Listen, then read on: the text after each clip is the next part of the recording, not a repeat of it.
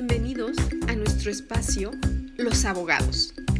Con nosotros podrás escuchar casos como el tuyo, como el mío o como el de muchos otros, pero con un tinte de realismo legal, en donde expertos en leyes te darán su punto de vista e incluso la forma en que puedes resolverlos. Bienvenidos una vez más a nuestro canal. El día de hoy vamos a tocar uno de los temas más álgidos, más difíciles que se están presentando durante la emergencia sanitaria. Fui despedido, me redujeron mi salario, no me pagaron utilidades, me enviaron a mi casa sin goce de sueldo. ¿Qué puedo hacer si está cerrada la Junta de Conciliación y Arbitraje? Pues hoy te tenemos la solución. ¿Qué se puede hacer en este caso? Bien, ya puedes solicitar una conciliación virtual con tu patrón. ¿Qué es eso? ¿Cómo puedo gestionarla? ¿Cómo puedo tramitarla?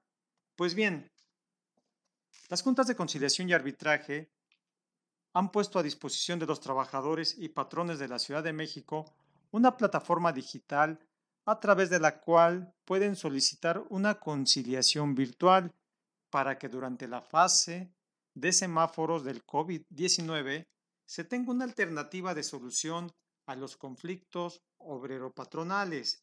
Y bien, pero ¿cómo, ¿cómo, puedo acceder a la misma? ¿Cómo, eh, ¿Cómo inicio este procedimiento de conciliación virtual? Bien, número uno, toma nota. Esta modalidad de conciliación se iniciará a instancia de parte. ¿Esto qué significa?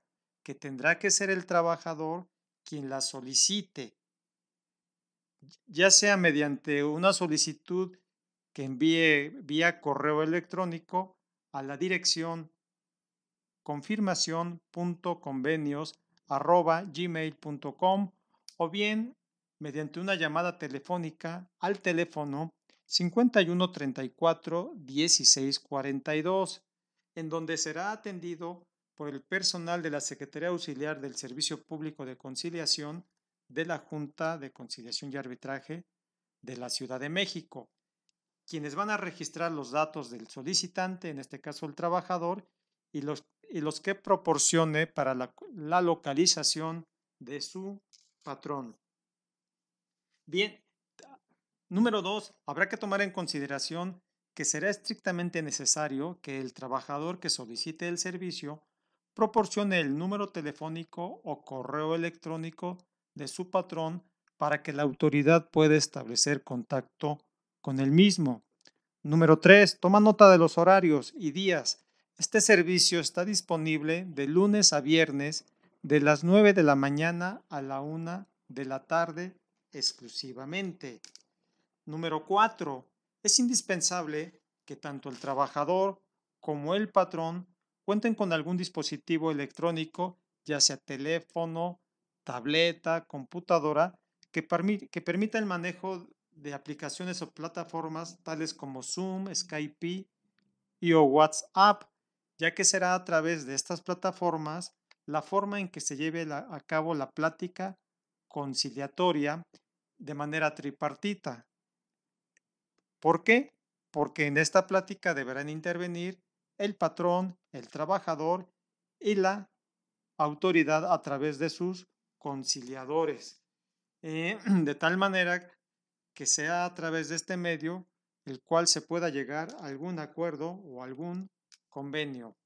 Número 5, la autoridad, la autoridad laboral eh, va a utilizar las técnicas y, y atribuciones legales que le permitan llevar a las partes a un acuerdo conciliatorio que dirima la controversia buscando construir acuerdos satisfactorios y en beneficio de ambas partes.